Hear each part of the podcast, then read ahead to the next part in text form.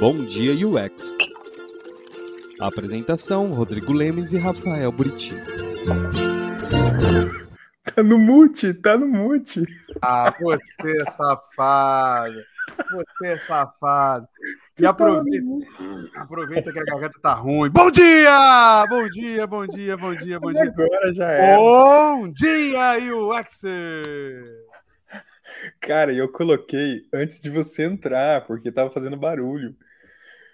Meu Deus do céu, cara, isso é um sinal. Isso é um sinal de nada, é um sinal de que, que é isso, que você tá me sacaneando. Não, isso é um sinal de que a gente vai entrar de férias.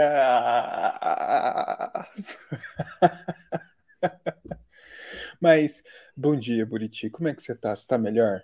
Tô bem, tô bem. A garganta tá arranhando ainda, mas tá tudo bem. Eu não- Mandem, mandem, mandem saúde pro Buriti, gente. Ele tá precisando. Pegou já, uma. tô, já tô melhor já. Tá melhor. Ó, e uma galera madrugando, ó. O Júnior, bom dia. Design, bom dia, designers. Priscila, Diogo, Aline, o Sérgio, a Maria lá no LinkedIn. O Guilherme Rodrigues. Ah, a galera, ó, ó, ó, ó, a galera só dando risada, ó. Apagando, caiu, no, caiu na trollada do mute. Rodrigo, cara. Gente, foi sem querer, não foi de propósito. Ó, a Priscila já mandou, melhoras, é isso aí, melhoras mesmo. Flavião, Tamires, bom dia, saudades, bom dia, Mônica, o Kleberson, prazer ter você aqui, bom dia, Kleberson. Galera acordando cedo com a gente nesse último Bom Dia UX antes das férias. É isso. Não é o último Bom Dia UX da história. Porque o Mas antes design, team, o design team é uma empresa mãe, dá um mês de férias para as pessoas. Quem hoje em dia tira 30 dias de férias nessa história, né? Ninguém, porque tá trancado em casa, não faz sentido nenhum, né? Você tirar 30 dias e ficar trancado em casa, mas é, se bem que tá abrindo já, né? Então É, deveria, mas não. Mas tudo bem, para alguns. é isso. É Aqueles. isso. Mas então, gente, fica o recado aqui. Semana que vem, vocês não vão ter eu e Buriti ao vivo. Mas não significa que não vai ter Bom Dia UX. Pelo contrário. Além de Bom Dia UX, vai ser o Good Morning UX. Ah! As maravilhas da tecnologia. A gente está de férias, mas vocês ainda, est- ainda estarão com a gente aqui ainda. Exatamente. Então, semana que vem tem Good Morning UX, ou seja, com um super, um super convidado, mais um super convidado, porque todos nós somos super convidados. Então, semana que vem a gente estreia o Good Morning UX de novo, hein? Isso. A gente precisa É. gra- gravar os dois últimos que eu tive que desmarcar semana passada, Uhum. né? Porque senão a gente não consegue lançar tudo que a gente precisava aí. É, mas falta um. Falta um para completar o mês. Então a né? gente precisa remarcar, né? Que semana passada, como vocês acompanharam no, no, no Bom Dia UX, semana passada já estava começando a ficar gripado. Eu fiquei realmente ruim aí, quinta e sexta, mas já estou um pouco melhor. A gente vai e, eu- e a gente tinha gravações quinta e sexta, É, né? exato. Então não, não dava, a voz estava horrível, estava cansado. Então É, e a A gente- convidada, a convidada pediu até para remarcar pra, talvez para a próxima semana, né? A gente ia- ia gravar semana que vem, eh, ontem. Ela pediu para remarcar para semana que vem e vai ter que rever aí o horário. É, É assim, gente. ferrei o horário dela, foi mal. Foi mal. Fuso, fuso horário é difícil, né? A gente conseguir eh, vi- né, fechar um fuso horário com esses convidados, mas a gente vai, fique tranquilo. É, não, não, não só o fuso, como a agenda deles. A maioria deles é, É, é palestrante, né? T- é. Tem, tem, tem algumas coisas para ocupá-los. Mas, mas fica aqui uma pergunta. Escreve aqui. Vocês estão assistindo o Design Connect, que estreou sexta-feira passada? Design Connect. isso. E foi com a Ellen Kiss. Sensacional o papo. Uma conversa assim de quase uma hora que a gente teve com ela. Trouxe insights, putz, uma visão sensacional. E foi a estreia desse novo programa. Que não é ao vivo, tem que ser gravado também, porque é fuso. É né? isso. Porque o Porque- objetivo dele é falar com a galera que tá morando fora do Brasil. Aí eh, cada um tá num fuso horário muito louco, a gente grava em horários muito distintos aqui. Mas é, ouça e dê o feedback, porque a gente tem é, vinheta, entrada nova, narração nova, a gente tem um formato do programa de um pouquinho diferente. Fale o que vocês acharam, o que, que vocês acharam É, mais já- legal. já estão escrevendo, né? Já estão mandando para a gente comentários lá, então comente também. Ó, para vocês terem uma ideia, os nomes que vão aparecer entre vários, muito, muito bons, assim, os que eu lembro, André Matarazzo, né? Tá com a gente conversando. A Luca, a Luca tá com a gente conversando. Quem mais? Putz, a, a Matina, né? A Matina gravou Matina, com a gente. Demian Borba. É Demian. verdade. É verdade. É. Tem uma galera aí que a gente. Galera. E, e, o objetivo é uma conversa mais solta, mas com, com essa visão de como é que foi sair do país, como é que é trabalhar com design fora do país, os desafios. Vale muito a pena aí ouvir, principalmente para quem está com essa pulguinha aí. Aí, ó, o Renato já mandou assistir, tava maneiro, ó, ó. Olha lá, o José já mandou, André Matarazzo. É, putz, o papo com ele. Foi bem e legal. Uma pessoa querida, né? Super, sim, putz, sim. Esse cara sim. muito show de trocar uma ideia. Então, assim, Ficamos gente... várias horas, assim. A gente teve que parar um momento ali. É. Porque senão a gente não ia parar de gravar. E antes da gente chamar a nossa tremenda convidada sensacional aqui, não se esqueça o XConf, o XConf, novembro, não, outubro, novembro? Novembro?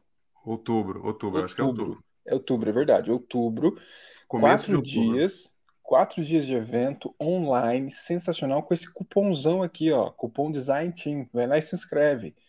O, o Pedro criou um grupo, colocou todo mundo no grupo agora, né, no WhatsApp, né, e já tá lançando umas ideias mirabolantes. E, e, deu feedback de que vocês estão se inscrevendo usando o cupom ah, é? do Design Team. Verdade, escreve ele, aqui pra gente. Ele falou lá, então vai lá, é, faz a inscrição com o cupom para a gente ver o quanto é que vocês realmente estão engajando no evento e tudo mais porque a gente coloca a nossa mão ali pelo evento. A gente gosta muito, é. acho o evento muito legal, um evento super enriquecedor, além de criar conexões incríveis com o mercado né, de design aqui. É. E se vale você já se inscreveu, escreve para a gente aqui, escreve no chat aqui. Eu já fiz minha inscrição. A gente tem que fazer medições, vocês estão vendo, né?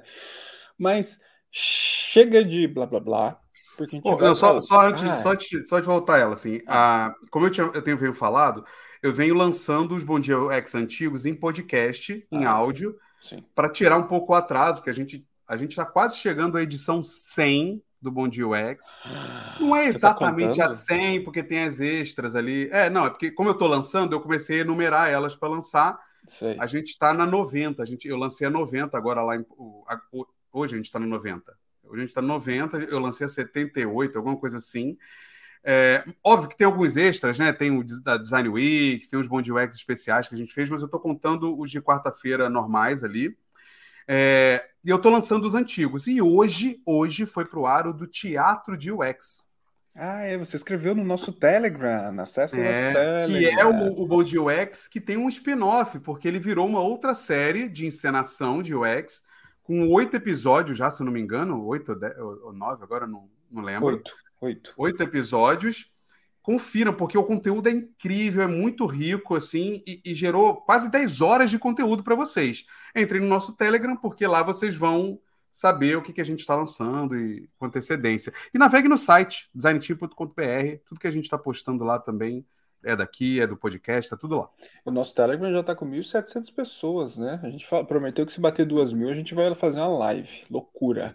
Mas chega de enrolar, chega de enrolar. Vamos lá, com, com a gente, Sayuri, bom dia! Bom dia! Tudo bom, galera? Tudo. Bom dia, galera do chat. Olha, só por vocês mesmo, né? Entre eu me fazer acordar cedo. Há anos que eu não acordo cedo a esse horário. Aqui a minha cara. Eu prometo que minha cara vai melhorar aqui, ó, no papo. Eu ia perguntar se você acordou. É, ó, ó isso aqui 90% é porque eu sou japonesa mesmo, tá, gente? Mas se não fosse esses 10%, eu estaria um pouquinho melhor isso aqui.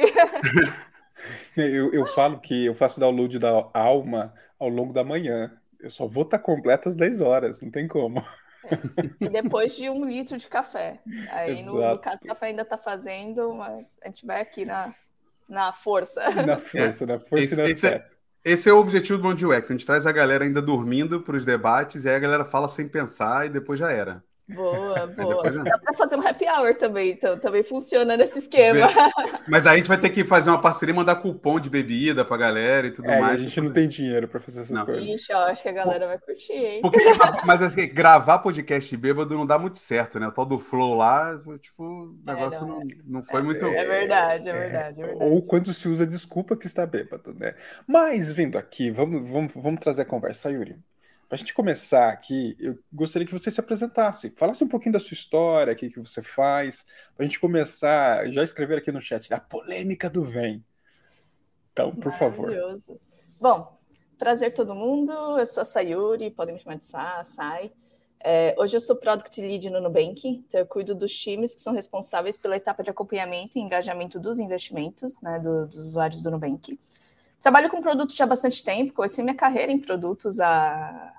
Cara, aquele momento que você para e principalmente quando você está velho, acho que mais de 13 anos, mais ou menos, 12 anos. Foi na época da faculdade. Entrei em produtos naquela época que era canais digitais, dentro de um bancos tradicionalíssimos, assim. Trabalhei por quatro anos e falei mim, para mim mesma que eu nunca mais ia trabalhar com tecnologia, porque era muito chato naquela época. Não tinha nada de usuário, não tinha nada de métrica, era só pegar requisito, entrega, requisito, entrega.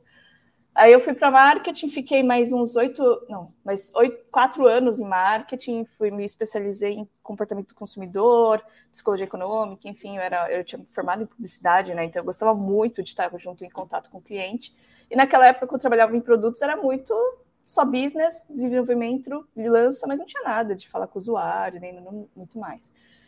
Passou-se um tempo, Aí eu comecei a perceber o quanto a disciplina de produtos tinha evoluído, né? Então, ao longo de oito anos, muita coisa mudou. E foi quando eu, eu descobri que, na verdade, eu queria voltar para a carreira de produtos, mas não do jeito que era antes, né? No jeito que, que, que eu vi que as empresas estavam acreditando. E aí eu tive a oportunidade de entrar na Isinvest. E aí, dentro da Isinvest, foi onde eu mais acabei me desenvolvendo ali, lançando produtos do zero, começando a colocar em prática discovery até entrega, assim, mais raiz, eu brinco, porque naquela época não tinha curso, não tinha quase nada, então a gente foi meio que aprendendo na prática, e foi onde eu acabei é, meio que acumulando minha, minha maior bagagem para depois compartilhar com as pessoas. É, hoje eu dou aula em alguns cursos para compartilhar aquilo que eu tive que aprender um pouco na luta ali. Muito bom, muito bom. Eu, eu perdi o botão, eu perdi o é. botão do desmute aqui. Agora, agora aí pagando, ele sofreu, ele sofreu. o... Não, e é, e é, assim, a gente tem começado a trazer pessoas de produto aqui também, para não ficar só convidando designers e tudo mais, e expandir um pouco o, a conversa. E é interessante você trazer esse background de, de, de marketing, começou a trabalhar com canais digitais, produtos digitais, o que deve ter sido uma agressão mesmo, né? Porque alguém que vem de marketing tem que enfiar em engenharia de requisito, requisito de software, deve ser um sofrimento ali no começo. Dentro do banco, aí, Jesus, não consigo nem mensurar isso. E, e eu acho que faz todo sentido com o tema que a gente está trazendo, porque naquele período, naquele momento, é, geralmente os perfis eles eram muito enviesados, né? Eles eram muito unidirecionais, né? Então, tipo, Olha, o engenheiro de requisito olhava requisito tecnológico e é isso, assim, né? Ó, o que, que, o, que, que o software precisa fazer do ponto de vista técnico, né? Qual a solução que eu tenho que dar técnica para aquilo ali? E aí você tinha alguns engenheiros de requisito, alguns analistas de sistema que olhavam uma coisa um pouquinho mais relacionada a funcional e tudo, mas ainda existia muito esse enviesamento. E com essa nova leva de é, produto, visão de produto, a gente tem esse, esse, essa proposta né, que vem do design thinking ali, do diagrama de Venn. O que é o diagrama de Venn, tá, gente? São aquelas três bolinhas com negócio, usuário e tecnologia. Você vai ter várias representatividades ali, né? Desejabilidade, sustentabilidade, mas é basicamente isso. E, e aí o que eu queria conversar, né? O que eu chamei essa hora para a gente bater um papo foi sobre, na minha opinião, esse entendimento errado do mercado de que essas três bolinhas, elas são, né? O Kagan bota isso no livro dele, que é, ah, é porque os perfis dentro do time tem que ser um de engenharia, um de negócio e um de que olha as pessoas, né? Mas eu, eu, eu tendo a dizer que a gente está errado quando a gente fala assim, ah, a pessoa só olha negócio, a pessoa só olha. Todo mundo tem que olhar para as três, né, Sayuri? E aí eu queria saber um pouquinho da sua visão dessa transição, desse produto antigo para o produto novo, você falou que começou a mexer com Discovery. Como é que, como é, que é a sua visão sobre essas três dimensões? Boa. É, eu acho que essa bolinha é ótima para representar assim o caos que é trabalhar em produtos, porque você tem que olhar para as três vertentes. Isso quando não colocam mais bolinhas, né? Daí tem uma nova bolinha de dados também que eu já vi aparecer em alguns diagramas e tudo mais. Mas ele reflete bem, assim, por exemplo, quando eu comecei a trabalhar com produtos em canais digitais, você quase que não tinha essa visão de usuários, né, de desirability. Era muito business, um business mandando, um business solicitando nesse requisito de negócio. Não tinha, quase não tinha intersecção da bolinha né, entre negócios e tecnologia. Era você pegar aquilo que o negócio queria, mandava para para a fábrica de software, a fábrica de software desenvolvia, entregava e pronto o projeto Doni, mesmo que depois no final a gente olhasse que não trouxe resultados ou não tinha resultados claros que a gente ia perseguir, assim. É, quando a gente olha hoje, eu acho que essa representatividade mostra a importância da gente ter vários papéis e vários olhares. O problema é quando a gente começa a colocar silos em função daquilo que se mostra, né?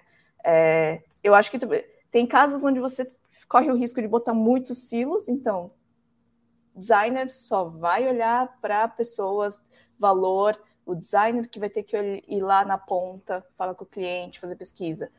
Produtos, você só vai olhar a parte de business, a parte de necessidade do negócio, é, é viability.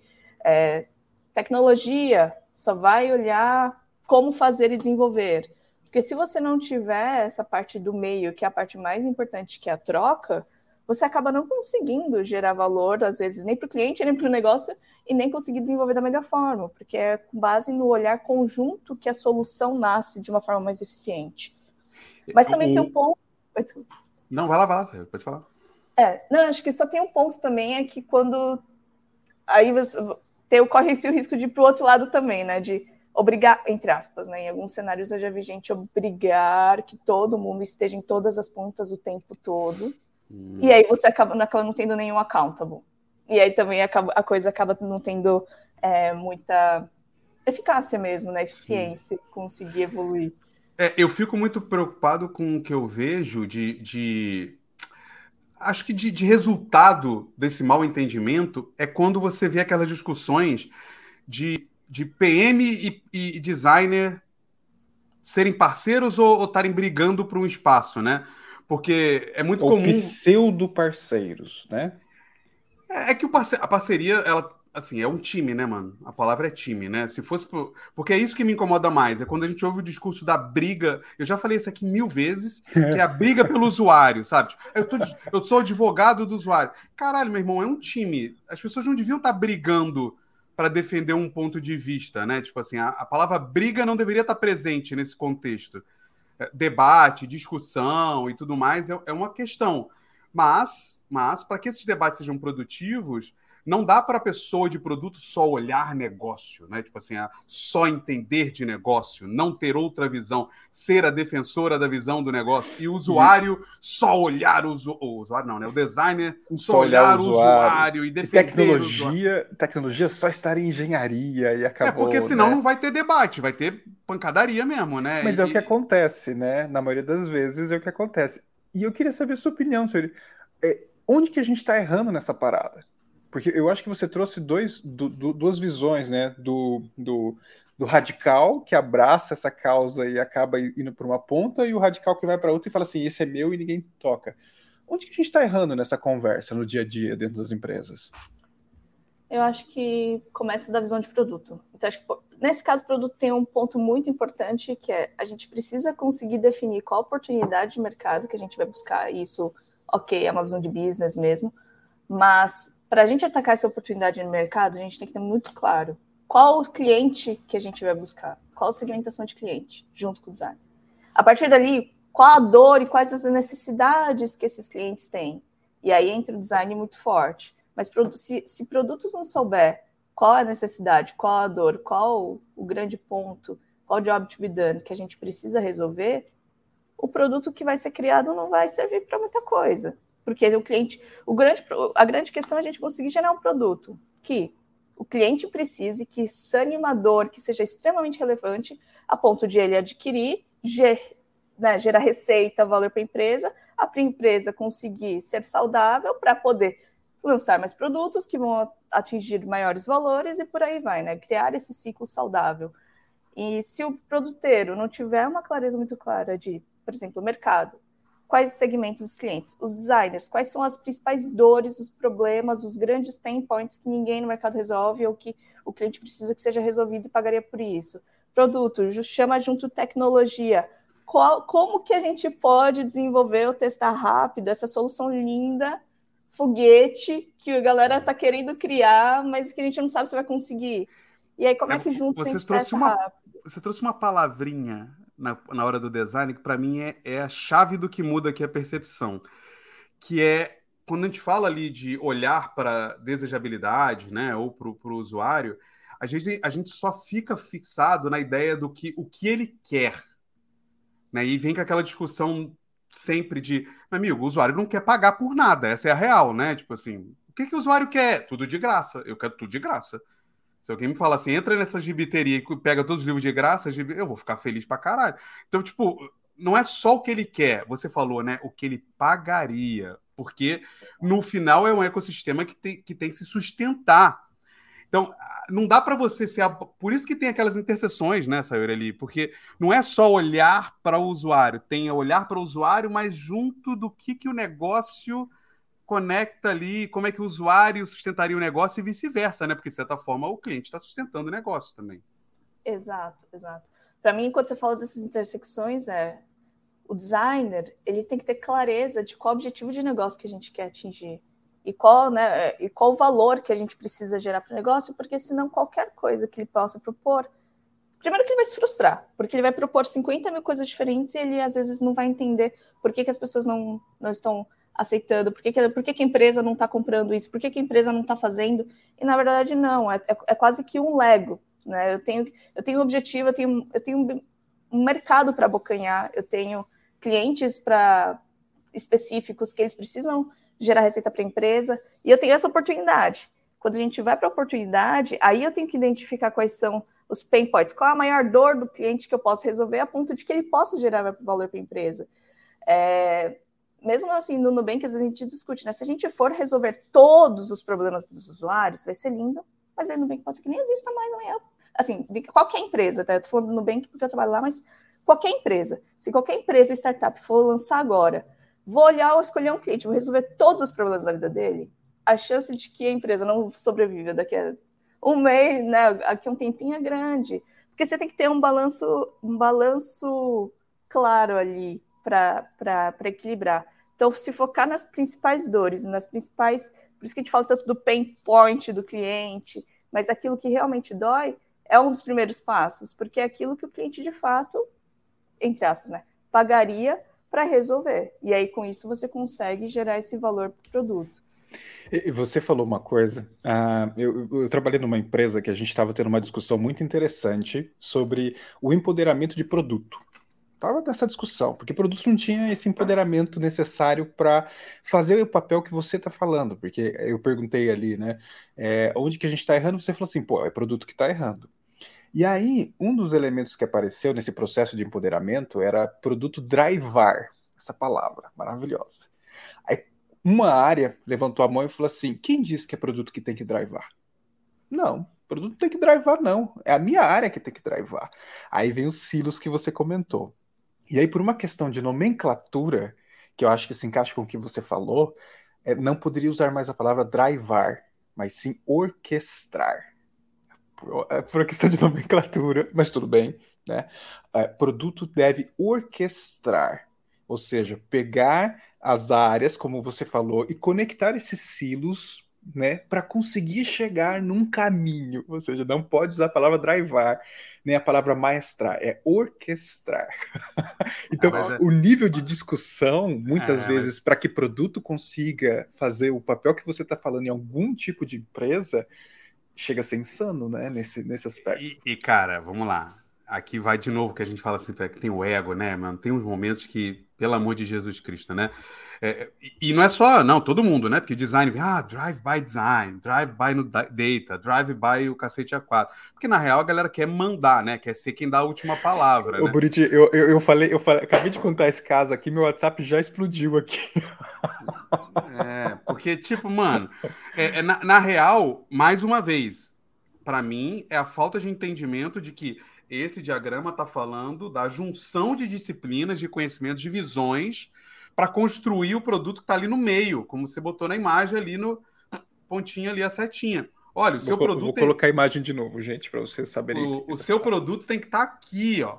Ou você tem que estar tá aqui. Você tem que ser o profissional que consegue focar aqui, ó, na junção desses conhecimentos, na junção dessas visões, né? É, é, e aí, quando você fala, ah, porque vai ser drivado por produto, vai ser. O que é ser drivado por produto, né? Isso é meio. É meio estranho, né? O que, que isso quer dizer, né? Não sei o que isso quer dizer. Porque drivado ou direcionado por dados a gente até entende, né? Tipo, ah, a gente tem que. Todas as decisões têm que ser tomadas baseadas em dados. É super questionável, porque tem dado frio, tem dado um monte de coisa que. Mas é muito, é muito louco o ego, né? é muito e, e, é o que a Sayuri falou, né, Sayuri? Você falou dos extremos, né? Vai para uma outra ponta, vai para uma outra conversa, né? É, eu acho que o maior, o maior problema hoje, tanto em produtos quanto em design, quanto em tecnologia, para mim, é, são as pessoas, não é nem o processo, é, são as pessoas. Então, o que elas. Cada um pode olhar esse diagrama e querer interpretar de uma forma diferente e puxar aquilo que é mais conveniente. É, quando eu falei de produtos, eu não estava nem falando do PM, mas da, do produto final, assim, seja lá quem for a pessoa que esteja direcionando a construção de um produto, que pode ser um design lead, que pode ser um engineer manager, que pode ser é, alguém de business, mesmo um stakeholder, é, quem for direcionar o produto, né, a, a, construção disso, os objetivos de negócio e como as coisas vão ser feitas, precisa ter muita clareza desses pontos e garantir. Ai, meu Deus, um gatinho. Oh, meu Deus. É, eu desculpa, desafio, gente, desafio eu... você a reconhecer quais deles, porque vai passar um monte aí. Maravilhoso. É, então, assim, a gente tem que garantir que o processo aconteça e os processos envolvem algumas pontas, né? Então, de business, a necessidade do cliente, a com quem a gente vai falar e como a gente vai conseguir resolver isso de uma forma melhor que, que o mercado, né? Entrando em tecnologia. Mas, olhando, quando você fala de driver, eu acho que nesse cenário eles, era muito questão de responsabilidade mesmo, né? De ego. Tem empresas que, quando a gente fala que não é drivado por produto e é drivado por negócio ou alguma coisa assim, é um modelo onde as necessidades vêm mais na linha do top-down, aquilo que o business entende, vai, desenvolve entrega e não tem essa troca. Pelo menos quando eu, é, escuto essa questão de drivar por, por, produto versus por business, é mais a gente conseguir cada vez mais incentivar essa construção de um produto que une essas pontas de uma forma que eu tenha clareza de valor para o negócio, o que, que eu preciso alcançar, mas que eu consiga trazer e criar esse produto com base nos principais dores e pontos relevantes que o cliente precisa resolver, olhando para o usuário e encontrar a melhor forma de desenvolver isso para se criar o produto. Eu acho que é muito mais na forma como a gente vai construir o produto versus é, chapéu de ownership. Agora, se a gente for para a linha do chapéu de ownership, aí sim entra-se na questão de silos e egos, de não, o PM ele não toma as decisões, em alguns casos ele só coordena. É, enfim. É, isso, é, isso é um tema tenho... que está na nossa lista aqui há um ano já, né, Lemes, inclusive. É, é, é, é, é PM verdade. decide pelo negócio, porque dependendo da empresa, o negócio, né, a decisão de negócio vem de áreas muito distintas. Quando a gente fala em banco tradicional, como você citou que começou, cara, tem uma área onde o pessoal cospe business case lá que não tem nada a ver com o produto. Não, tá você tá inventando essa história, é. Não existe é, isso. Essa, essa, sala, essa sala escura. É, uma sala que cospe PPTs com números mágicos que você com, tem que. Com Inceptions. É, então, isso, é quem dera fosse Inceptions. O, é. Sayuri, mas você também não acha que tem uma influência muito grande de uma visão top-down né, de um direcionamento, porque eh, o que eu sinto é que essas áreas que a gente está nomeando aqui, que se encaixam no diagrama, inclusive, elas ficam disputando porque não há uma definição top-down, porque ninguém quer assumir e falar assim, é, ó, gente, o foco é esse, meu Deus, meu Deus do céu, né? E todo mundo trabalha em função disso. É, dão uma autonomia disfarçada e essas áreas ficam se matando nessa discussão de quem que é o ownership em relação ao discurso. Né? Será não, que... não é nem o foco, né, Lemes? É, não é, é nem quem, o foco, exato. Quem, def... quem diz a, as responsabilidades de fato de cada um, né? É isso que você quer é. dizer ou não? Exato, ou, sim, é. sim, sim. Tipo, ó, galera, produto é que vai direcionar isso. Designer, vocês têm que fazer. Falta isso, talvez, é isso? Aí, é. aí cada um fica querendo brigar pelo teu. Exato, pelo, seu pelo espaço. É, mas, mas você acha que é isso? Ou, ou, ou, ou não dá pra gente falar que é top-down, é falta de responsabilidades, é falta de uma discussão em camadas de PM, em camadas de gerências. Qual é a sua visão sobre isso? Eu acho que depende do momento do produto e depende do cenário, assim. Então, quando a gente fala de top-down, assim, se top-down vem, esta é isso que eu quero que construa e pronto, não faz não que não faça sentido, mas não é a melhor prática para a gente atingir os resultados. Agora, quando a gente fala de top-down em relação a foco, por exemplo, olha, a gente tem esse time, a gente tem esse desafio. Time, seu objetivo é atingir esta métrica e esse é o escopo de vocês. Encontrem a melhor forma. É uma linha do top-down de eu dar só os objetivos e a clareza, mas o time tem autonomia dentro de um escopo claro. Eu vou atuar dentro, sei lá, sou um time que cuida em otimização de busca dentro do Booking, por exemplo. Bom, eu estou com um escopo claro, eu tenho um objetivo claro. Dentro deste cenário, eu consigo pensar em mecanismos e formas para atingir esse resultado e gerar mais valor para o cliente. Aí acho que é mais ok. Agora, não, a gente simplesmente, time, desenvolvam isso A, B e C, porque eu desenhei no meu PPT e está lindo já vendi para né, a área comercial e bora. Aí é onde a gente não consegue gerar os, os resultados e tirar o melhor das pessoas ali. Mas quando você fala de responsabilidade, quando não é de, sei lá, responsabilidades dentro desse cenário, eu acho que é legal, dependendo do time, a gente ter um pouco mais de clareza, assim, do tipo, ó, oh, beleza, gente, a gente tem esse mundo de coisas para fazer. Desde entrevista com o usuário, até uma análise competitiva, até fazer o protótipo, até colocar aqui o plano de rollout, até de drivar o, o, o time para. E aí eu, eu, falo bastante de drivar, né? Mas é isso, priorizar o que a gente vai fazer. Quem vai fazer isso? É importante, às vezes, você ter esses papéis e responsabilidades claros no time, mas por questões de eficiência e comunicação. Então, designers, vocês ficam responsáveis por olhar toda a parte de pesquisa e trazer esses insumos e puxar as dinâmicas de brainstorm, legal. Engineers, cara, vamos, vamos então como mapear o que, que o mercado está fazendo em relação à, mesma solução. Será que a gente consegue pensar em alguma coisa meio solução um pouquinho mais rápida para testar? Cola ali junto no designer, dá uma olhada. Então, assim, ter essas responsabilidades dentro de uma iniciativa, dentro do time, ajuda no dia a dia na comunicação. Então, para isso, eu acho que funciona.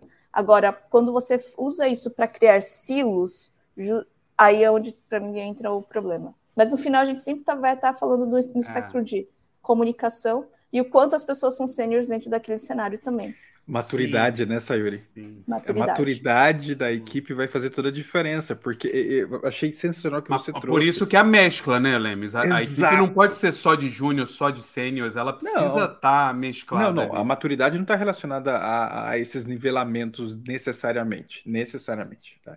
Mas eu acho legal o que você traz, que assim, se você tem uma equipe madura, né, uma visão madura, acho que esse é o ponto, né? Uh, uma vez que vem esse top-down de objetivo, pronto, galera, se vira para correr atrás disso, conversa entre vocês, né? se resolvam.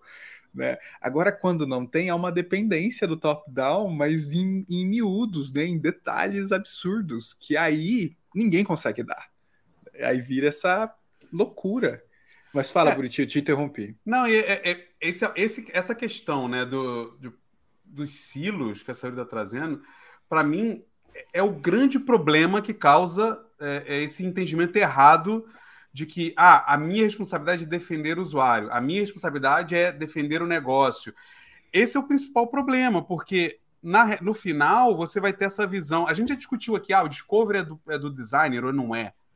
Né? Uma coisa é você chegar num acordo e falar assim, ah, você é o responsável, porque responsabilidade não é liderança, não é, não é a única pessoa que faz, né? É quem puta, orienta, quem fica de olho, é quem vai ser o ponto focal, mas todo mundo vai ter que trabalhar naquilo ali, todo mundo vai ter que fazer aquilo ali junto. Não existe o PM passar uma tarefa para o PD de vá lá, faz a pesquisa aí e me traz a visão do usuário. Não pode ser assim. Né? O PM ele também é responsável por ter uma visão olhando para o usuário também. Assim como o designer, ele não pode só fazer uma entrevista, uma pesquisa focada em entender o desejo da pessoa mas ele precisa entender como aquilo se aplica ao negócio e por aí vai.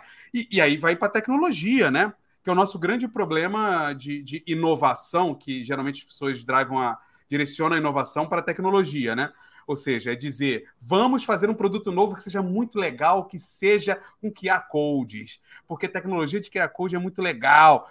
Foda-se, né, mano? Não sei se a pessoa quer usar QR Code, eu não sei se eu consigo vender QR Code, sabe? Eu, não faz sentido nada disso. Então, olhar só para a tecnologia também vai causar um, uma distorção na sua solução final. E aí, por isso que é muito importante entender né, que um bom profissional ele vai ter a visão né, um pouquinho mais desenvolvida na parte dele, como designer, por exemplo, na parte de experiência, mas ele precisa estar tá na equação dele o negócio e a tecnologia. Precisa. Ele precisa entender quais as limitações da tecnologia, ele precisa entender quais as necessidades do negócio, porque chegar aqui, olha, eu fiz uma pesquisa e o usuário me disse que ele quer isso aqui. Aí o PM olha para ele e fala assim: caralho, bicho, mas se eu entregar isso aqui, como a Sayori falou, eu não tenho nada para fazer amanhã. Sayuri, você tá vendo que o Buriti tá, tá abrindo o coração, né? Ele tá, ele tá, ele tá botando para fora é... os sentimentos contidos. Porque é esquizofrênico, cara. É uma briga lá, que nunca vai morrer, e, entendeu? E agora, e quando ele começa, não para mais. é uma briga que nunca acaba, né? Eu acho que assim, ó, dá para acabar, mas é uma briga que não tá ali só entre as três pessoas. Eu acho que é a cultura da empresa. Então, assim, é, e é difícil. Eu acho que o mais difícil hoje é você ter uma cultura de empresa onde você não coloca, coloca a responsabilidade nas pessoas e na, no chapter, né? Você coloca na forma como a empresa enxerga o produto. E quando eu falo produto, gente, não é o PM, é o produto mesmo, que é aquilo que a gente está entregando não, de tem valor um culpado, né? Não tem uma pessoa culpada, né? É, não, é isso. Então, assim, todo mundo da empresa deveria ter muito claro qual o objetivo da empresa, qual a oportunidade de mercado que a gente vai tentar buscar, quem são os clientes que a gente vai buscar, quais são os problemas que eles têm que a gente quer resolver. E ok, gente, vamos pensar em quais formas a gente tem para resolver. E esse quais formas a gente tem para resolver, não tem como não ser uma junção entre tecnologia, design, produtos, dados e tudo mais, porque para a gente conseguir encontrar uma solução, é uma junção desse, desses, desses, de todos esses componentes.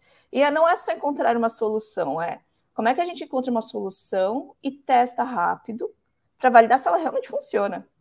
Então, tem que ter esse jogo junto. Então, tecnologia não adianta só olhar um, um desenho lindo e maravilhoso e pensar na forma mais complexa possível, escalável daqui a 20 anos, se aquilo não se provar valor para o usuário. Então, uh, os engenheiros eles precisam pensar também, ok, junto com o designer, junto com o PM, qual o mínimo que a gente consegue fazer, talvez mais rapidinho, não tão escalável, mas para a gente testar agora? Qual a diferença daquilo que eu vou desenvolver agora só para um teste, um MVP, que vai morrer, versus uma solução escalável para 50 milhões de clientes? Então, essa conversa tem que ter. E se, ele, se eles não tiverem a visão do todo, saber para onde a gente está indo, por que a gente está fazendo alguma coisa, por que, que agora é melhor a gente testar rápido e não ter a solução mais robusta, por que ter a solução mais robusta lá na frente, a gente não vai conseguir atingir, né, é entregar o melhor valor. Mesma coisa designer. Se o designer não souber exatamente qual oportunidade de mercado, qual timing que a gente tem, não adianta a gente propor uma solução super maravilhosa que ninguém no mercado tem, mas é que talvez ninguém tenha no mercado porque não seja possível viável desenvolver naquele momento. E aí vem a criatividade de designer junto com engenharia. O que, que a gente pode testar menor? O que, que a gente pode validar se, se é possível? Né? Qual o melhor meio do caminho? E a mesma coisa PM, não adianta o PM olhar só a parte de business, porque na verdade, se o produto não gera um valor para o usuário, e se ele não vai para o mercado num timing certo, com a qualidade correta, ele não, não vai conseguir nada. atingir nenhum KPI de business. Boa. Boa. É, acho que essa é essa sua dica perfeita, assim, para a gente buscar sair desse ciclo de, de, é, de briga, né, na real, né, de, de confronto sobre isso, né? E, e, é, e, é muito interessante também, porque o, o, Flávio ele traz um ponto aqui, o Lemes, nos comentários dele, ah. que é. Deixa eu vou. Eu vou ah. Ah, parabéns. Será que estamos muito focados no by the book? Não deveria servir de base para ter uma visão holística de todo do que usar isso como carteirada?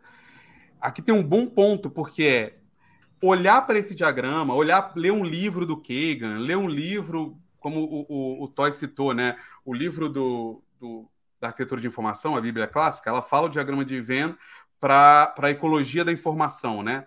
Que é contexto, usuário e conteúdo. Conteúdo. É, ou seja, o diagrama de Venn, por si só, é uma ferramenta para mostrar para a gente como é que três disciplinas, três conhecimentos juntos podem entregar algo melhor. É, é esse o grande ponto. E a gente precisa usar esse conhecimento para isso. E aí, Sayuri, eu, eu preciso trazer essa questão que é a coisa do meu encontro com o designer, que é ele achar que a experiência é um bloco de, de, de cimento, né? Único ali, do tipo, ah, eu olho a experiência, e aí na cabeça da pessoa é pesquisa com o usuário e entender o que ele quer. Só que, como você acabou de falar, não é só isso. Você tem que entender se isso é sustentável, se isso é, é rentabilizado, tem, tem, uma série de coisas. E quando a gente fala do clássico, que é o. o você para de ficar clicando, clicando onde eu estou mexendo. É. A gente fala do clássico do, do Honeycomb ali, da, da, do Favos de Mel, né? Do, do, do UX, que é do. Inclusive, fica a dica, é de quem a gente vai entrevistar semana que vem no Codemone UX, ele é que que lançou o Honeycomb? Não, não é semana que vem. Não, é depois. Não é? Ah, é então tá segunda tá semana, tá? Mas ele, Peter, mas, o Peter, mas, Mr. Peter show, é depois. Show. Mas tá aí na lista, lá, vocês vão ver. É, isso é muito interessante, é antigo e tudo mais, mas é interessante porque ele define que a experiência ela está é, construída de vários itens, ou seja, da usabilidade, do desejo. Olha como, como são dois itens que estão construindo a experiência mas não significa que são um só. Então, às vezes, você vai receber essa demanda de produto e de negócio e falar assim: olha, a gente precisa fazer isso, a gente precisa rentabilizar dessa forma o produto. Puta, mas o usuário não quer desse jeito. São coisas distintas. Se a gente tiver uma pesquisa que prove muito que isso vai fazer fracassar o produto, é uma coisa. Agora, se você não tem argumentos que isso vai fracassar, você continua aplicando experiência. Você continua com o olhar de experiência quando você entrega a melhor usabilidade possível dentro de uma funcionalidade que precisa ser instalada, independente de, de ser o maior desejo do usuário, ou de ser a prioridade do usuário ou não. Né? Assim como ele precisa ser encontrável, ou seja, aquela função. Nenhum usuário quer. O, o, vamos lá, vamos supor, tipo, ah, eu quero um telefone de contato no meu produto. Se perguntar, ninguém vai falar se assim, eu quero um telefone de contato, né? Tipo, não, não existe isso ali. Mas você precisa que os contatos da sua empresa sejam facilmente encontráveis, que a arquitetura de informação aplicada, que o conteúdo seja é, é, tenha credibilidade, todas as, e acessibilidade, por exemplo, que é indiscutível, independente do contexto e tudo mais. Então, não olhar para a própria disciplina como um, um monolito, né? Como um bloco de, de assim como produto provavelmente também tem nessa Yuri, não só olhar negócio, tem outras coisas ali que você tem que ter como ingrediente dentro dessas bolinhas é, do diagrama de Venn, né? Eu acho ótimo esse, esse, essa segunda imagem que vocês colocaram, porque no meio dele tem o valor. E Pronto, no final é do dia é isso que a gente está falando, assim. Os designers, eles têm que, assim, sempre que for começar algo, perguntar, ok, que valor que eu vou gerar para o meu cliente que valor que também eu preciso gerar para o negócio, encontrar este match. Mas a gente só vai encontrar um valor, entregar um valor para o cliente, é, se a gente tiver um produto que realmente resolva um problema dele.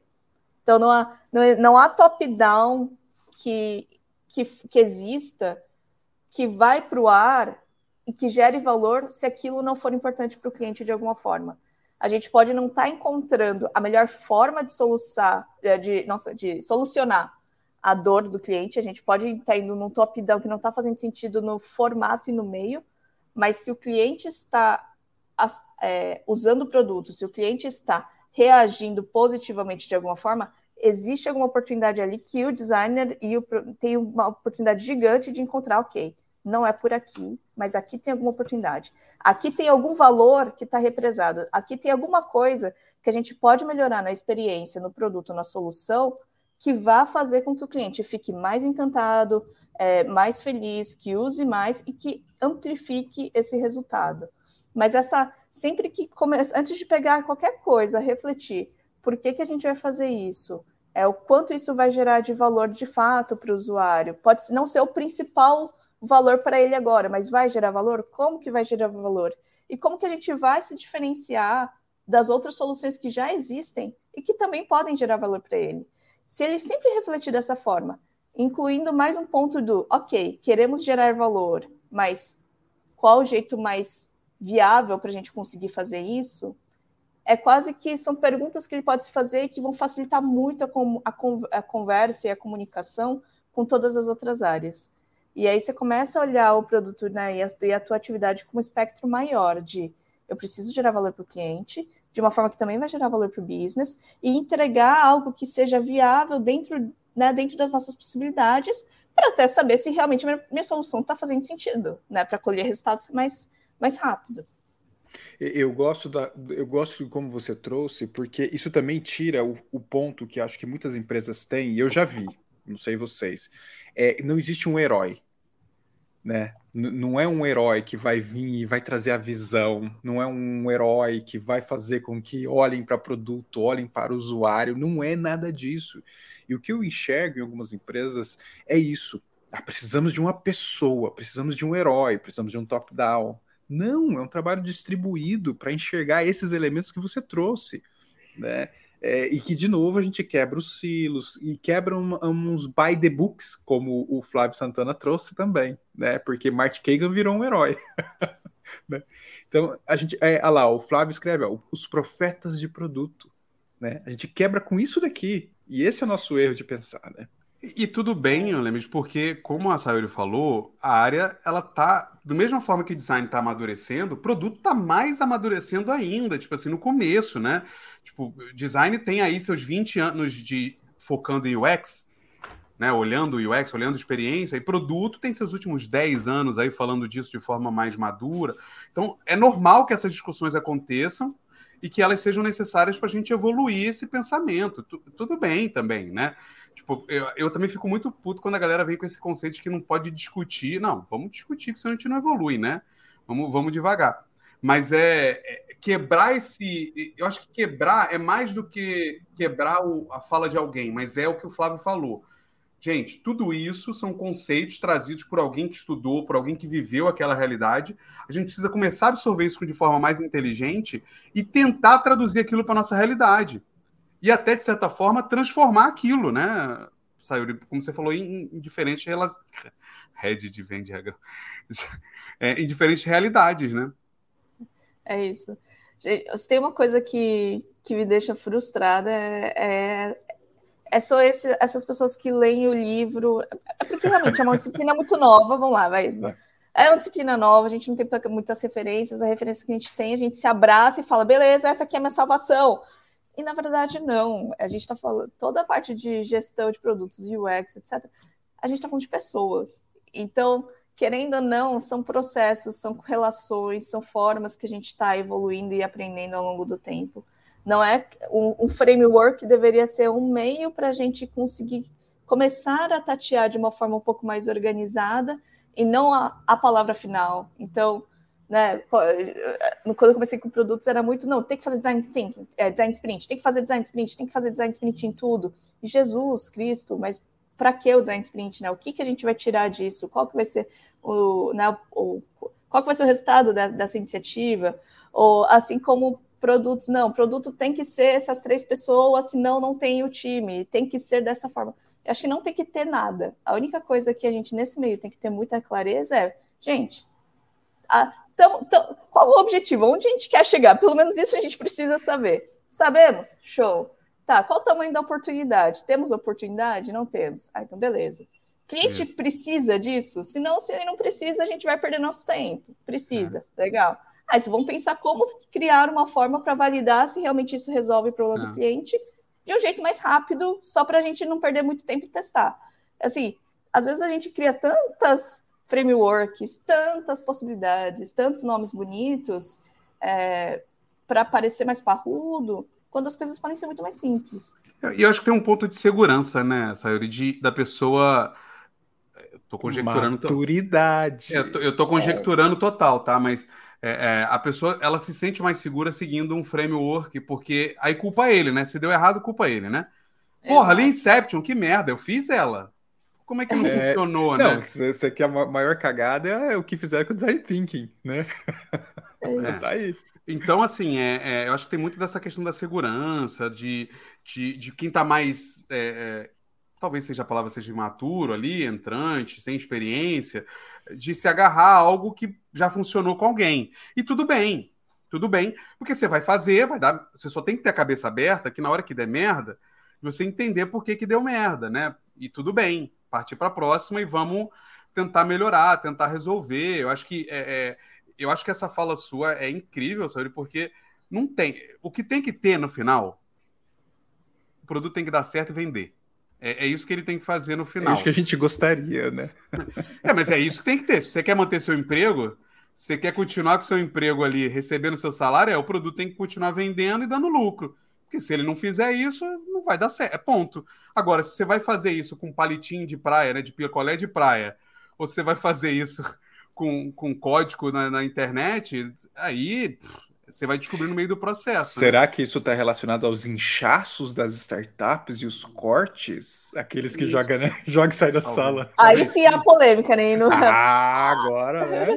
Tipo, Talvez sim. de gente. É, E- todo mundo e- falando. Ah. E, e isso que, que a Sayuri falou também de.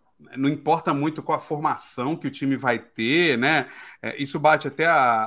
A Elisete trouxe aqui, né? Tipo, essa experiência é só usabilidade. Eu falei ali em cima, olhando Sim, Honey sim. Cambi, que não, né? Não é só isso, não é só usabilidade, é encontrabilidade, é dar valor, é encontrar o desejo do usuário. Tem uma série de coisas que constrói, só que a gente tem que tomar decisões com todas essas coisas, né? Não é uma só. Mas ela fala isso, como incluir no diagrama, por exemplo, marketing, ágil, data science. E aí eu acho que vai depender de cada empresa, né, Saúde? Vai depender da sua realidade. Porque, por exemplo, para mim, marketing é uma ferramenta do pós Porque o diagrama de vem está falando sobre a construção da solução, do produto. Para mim, o marketing é uma ferramenta, talvez, de E depende do pós-solução. produto. Depende É. do produto, né? Depende de Agilidade, agilidade para mim é uma forma de você construir Tá coisas e não é, é. é, não É, é uma bolinha. Ele é, o, ele é o processo usado, ele é a metodologia usada pelo. É, Eu Mas acho que data assim, science talvez seja o mais complexo ali, né? Enfia ou não enfia, tá em tecnologia, não tá. É, Mas eu acho que um ponto, um ponto importante que, que você trouxe, Sayuri, é que esse diagrama aqui, da forma como ele foi feito, é uma pista. né? Ele é, É uma isso. pista, é uma dica, né? Ele não é a, a pedra filosofal única que existe. ah, Cara, é assim que funciona, né? E você pensa, você pensa que quando ele foi desenhado, Lemes, aí só existia aquela bolinha de tech ali, tá ligado? É, sim. É, é, era, era um time de tecnologia que alguém de negócio mandava desenvolver, entendeu? E aí alguém olhou de produto e falou assim, cara, e se a gente, puta, vamos Quem dar uma colocou, quebrada quem aqui? colocou o X ali, né? É, vamos dar uma quebrada aqui. E se a gente trouxer o negócio e tecnologia, mas alguém olhando para o cliente? Então, são propostas olhando para o momento determinado que se vivia ali naquele, naquela realidade, né? E, obviamente, pode evoluir, né? É, e faz muitos anos isso, né? Esse desenho e tudo. Eu, hoje eu fico pensando, quem criou deve estar pensando, gente, o pessoal ainda não evoluiu, sabe? Ainda estão usando. A culpa não é peraí. minha, né? Sayuri? A culpa não é minha. Mas eu acho que é muito legal isso. É, é- é um direcional para as pessoas entenderem. Ah, temos que pensar nesses três vertentes. O que a gente não pode é refletir isso como essas são as pessoas que vão trabalhar. E essa é a responsabilidade. Não, são coisas diferentes. Vamos, vamos organizar aqui. Não, e esse tema é um tipo de tema que, assim, é, dá muita polêmica, dá muita conversa e o Buriti fica on fire. A cara Maravilhoso. dele, a cara dele, Sayuri, ele fica assim, e para ele não é cedo, não é de madrugada, então ele tá ligadaço para falar sobre isso, né? Ah, uma galera trouxe um monte de perguntas, gente, tem muitas perguntas ah, e perguntas muito boas. Eu vou tentar começar de trás para frente, pode ser? Vou pegar uma aqui da Thalita, o que, que você acha, Buriti? Buriti nem tá aqui com a gente agora, ó. A Thalita trouxe aqui, Sayuri, quais seriam as dicas que você daria para um júnior que ainda não tem toda essa visão para que ela não se apaixone pelo produto, mas sim pela solução. Boa. Tem uma frase que, que, que eu já vi repetirem bastante, que pode ser interessante para ela, que é não se apaixone pelo produto, nem pela solução, mas sim pelo problema né, que você quer resolver. Eu acho que, como quando eu comecei em produtos, acho que o grande. Fica aquela pessoa chata que parece o, é, aquele personagem infantil que fica perguntando por que das coisas. Tem até uma técnica que a gente fala que é o Five Whys, que é chegar na raiz do problema. Então, primeira coisa é se reflita, reflita por que, que a gente vai construir algo? Né? Qual que é o objetivo? O que, que, o que, que será que o negócio tem na cabeça? Quando eu falo negócio, é talvez o, o líder de negócio, ou o que, que a empresa tem na cabeça esperando que a gente construa algo? Qual o objetivo disso? O que está por trás disso? Ah, o objetivo é porque a empresa, nesse momento, está querendo expandir o mercado e conquistar novos clientes e achou que, que isso vai ser legal. Legal. Por que, então? Né? Qual que é o objetivo? Quais são os clientes mesmo que a empresa está tentando mirar? Temos um segmento? Não? O que, que esses né? A gente não tem como criar um produto para todo mundo. A gente tem que saber qual é o segmento, qual o recorte de clientes que a gente vai tentar atender. Descobrimos, legal. Que problema que essas pessoas têm? Ela que a gente pode resolver com nossa solução. Ah, eles têm esse problema. Legal. Se foca nesse problema E aí, quando você começar a pensar em soluções, começa a mapear todas as possibilidades de soluções que poderiam existir, que podem resolver esse problema. Pode ser que essa primeira, esse produto que você tem resolva uma parte do problema, talvez nem, nem todo. Talvez exista no mercado alguma outra solução que seja muito mais eficiente, que deixe o cliente muito mais feliz, mas que ninguém está olhando. É, então, tenta sempre se focar no problema e um, e um passo um pouco acima para você só garantir que você não está é, apegada demais a uma ideia. Porque a ideia é que você, é, a proposta é que a sua solução ela vá para o ar, ela resolva esse problema, e aí, se não resolver o problema, você ter outras possibilidades e outras ferramentas e pensar em outras soluções para você conseguir iterar e evoluindo. Então, tem, assim, se você conseguir fazer esse frameworkzinho de qual o objetivo, né? Por que, que a gente vai fazer isso? Qual o objetivo do negócio? Qual, qual é o segmento de clientes? Qual a dor? E tentar entender realmente o tamanho desse problema e que soluções existem para resolver e por que, que a sua solução vai ser diferente, acho que isso já te ajuda até numa discussão com as pessoas, é, né? enfim, com pares, com, a, com engenharia, com produto.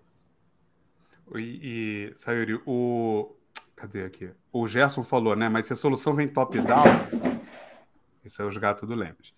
Se vem top-down, qual o sentido de se apaixonar pelo problema? Acho que tem um. Aí, sabe, pode falar, mas assim, acho que tem um probleminha aqui, Gerson, que é tomar muito cuidado com esse ódio ao top-down, porque top-down sempre vai existir. E a palavra top-down não é sinônimo de ideia merda. Não é sinônimo de alguém teve uma ideia de produto lixo que eu vou ter que produzir de qualquer jeito. Algumas vezes, o top-down vem de um conhecimento, de uma expertise ou de uma necessidade específica do board, de negócio, que a gente vai ter que olhar para aquilo e, como especialistas, entender como entregar aquilo da melhor forma possível. Aprender a amar. Não, você não precisa amar. Você está trabalhando, gente, você não precisa amar. Mas, assim, é, tipo, você precisa olhar para aquilo e falar assim, cara, como é que eu desmembro isso a ponto de entender muito bem para entregar bem feito? Mas eu fico muito preocupado com essa ideia de que top-down é sempre uma ideia imbecil, sabe? Tipo, a gente fala isso lá na empresa. Cara, o dono da empresa, ele tem mais de 20, sei lá, 30 anos trabalhando com o negócio. Ele sabe alguma coisa daquilo. Não, não é, to, ele, não é toda coisa que ele isso, traz né? que é um achismo imbecil. Não é assim, entendeu? Tipo, é, não, pelo contrário. Se ele trouxe isso, pode até ser uma insegurança que precisa ser provada, precisa, né, de alguma forma, trazer informações que comprovem ou não comprovem, né? Uma série de coisas. O que, que você acha, Sayuri, sobre essa questão de se apaixonar, não apaixonar? Top-down não é sempre o mal? Eu acho que se a única forma da gente ver o valor do top-down é com dados, analisando o resultado e um bom relacionamento com as pessoas. Então, assim, vem um top-down, legal. Você, como designer, ou como PM, ou como engenheiro, ou seja lá quem for, mesmo os engenheiros têm que ter essa posição de entender, ok, por que, que eu estou fazendo isso? Então, assim, eu não vou sair fazendo algo que eu não sei nem para que, que serve. Então, o minimamente o porquê e que problema que deve estar por trás daquilo, você tem que saber, porque aquilo é, é o teu trabalho. Tá, estão pedindo para enfiar um botão lindo, colorido aqui, que chame, pisque, pule dentro da tela, porque eles acham que vai acontecer o quê? Qual a necessidade do cliente que eles acham que vão resolver? Pelo menos esse frame você tem que ter muito claro. Colocou no ar, vamos ver o resultado. Será que esse top-down realmente ele fez sentido ou não? Não fez sentido? Legal, o que, que acontece? Você acaba tendo embasamento para falar, bom, gente, aquele problema lá com essa solução aqui não funcionou temos aqui uma outra proposta de solução que pode ser que funcione. Bora testar? Só que você só vai conseguir fazer isso se você sim estiver apaixonado pelo problema, porque você tem que entender o porquê que aquele top-down veio, o que está por trás daquilo, e se você está acompanhando o resultado, porque pode ser que o top-down super funcionou. E aí, se ele super funcionou, foi sucesso, teoricamente foi algum sucesso. Então, você tem que ter essas. É, você tem que olhar para o problema, você tem que olhar para o resultado e você tem que ter um bom relacionamento com as pessoas, porque assim, isso a gente está falando de trabalhar com pessoas diferentes para você conseguir propor outras soluções e acompanhar né, e, e continuar nessa toada. É, a gente volta no ponto da questão da maturidade. Né? Putz, seria tão bom, né, se todo mundo tivesse né, uma visão mais madura sobre é, o trabalho e suas relações. Né? Ó, Tiago escreveu: a visão de do todo acaba sendo importante para a gente assumir um papel de facilitador do processo e não apenas o defensor de um chapéu. Olha aí. Bom.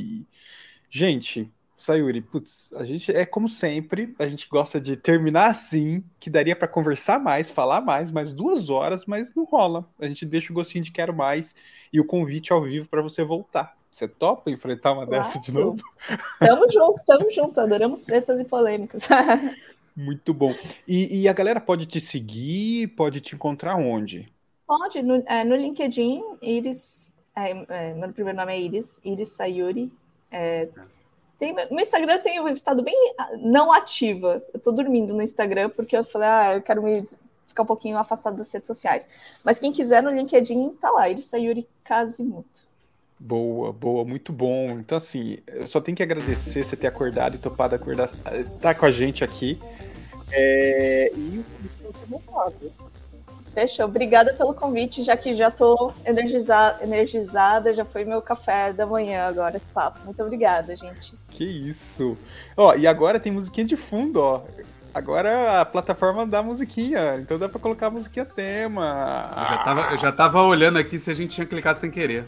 Não, agora dá pra pôr a música de fundo, cara. Sensacional. É, é tipo, é tipo a banda do Jô Soares fechando o programa, é isso? é, Cala a boca aí, vambora. Exatamente. Agora se ferrou, Buriti. Se começar a falar besteira, eu vou pôr a música. e, gente, não se esqueça, faça como o Eder, dê like nesse vídeo. Compartilhe, ah, comente. Vamos rumo aos 40 mil lá no YouTube. 40 mil no YouTube e semana que vem a gente não tá ao vivo, mas vai ter vídeo. Então esteja com a gente na quarta-feira, nas próximas quatro quarta-feiras com Good Morning UX voltando. Como e é sempre, é legendados, mas usem para treinar seu inglês. É, tem essa também. Sayuri, mais uma vez, muito obrigado. A gente se vê, a gente se fala e é isso. Chega. Um grande abraço. Beijo, obrigadão, Sayuri. Beijão.